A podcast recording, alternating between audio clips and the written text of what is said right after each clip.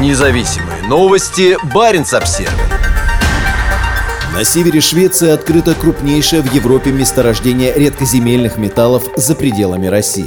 Горнодобывающая компания LKAB из Кируны обнаружила более миллиона тонн оксидов редкоземельных элементов. Вероятно, это крупнейшее месторождение в Европе за пределами российского Кольского полуострова. Это хорошая новость для Европы и климата, заявил глава LKAB Ян Мострем. Он отметил, что редкоземельные металлы – это важнейшее сырье для обеспечения перехода к зеленой экономике. Мы столкнулись с проблемой предложения. Без горной добычи не может быть электромобилей, утверждает Мострем. В Европе добыча редкоземельных элементов ведется только в России. На Кольском полуострове их добывали еще в советское время, а сейчас этот вопрос снова актуален. Лавазерские рудники, скорее всего, перейдут под контроль госкорпорации «Росатом». Кроме того, госкомпания уже давно усиливает контроль над ключевыми стратегическими активами горно-металлургической отрасли севера России. По оценке Европейской комиссии к 2000 2030 году спрос на редкоземельные элементы для производства электромобилей и ветрогенераторов вырастет более чем в пять раз. Сегодня Европа зависит от импорта этих полезных ископаемых, которые в основном поступают из Китая. В четверг в LKAB заявили, что уже приступили к подготовке выработки длиной в несколько километров на глубине около 700 метров от нынешнего подземного железного рудника. Новость об обнаружении крупных запасов появилась в тот же день, когда все члены Еврокомиссии комиссии вместе с представителями правительства Швеции посетили Кируну для стартового совещания в рамках председательства Швеции в Европейском Совете.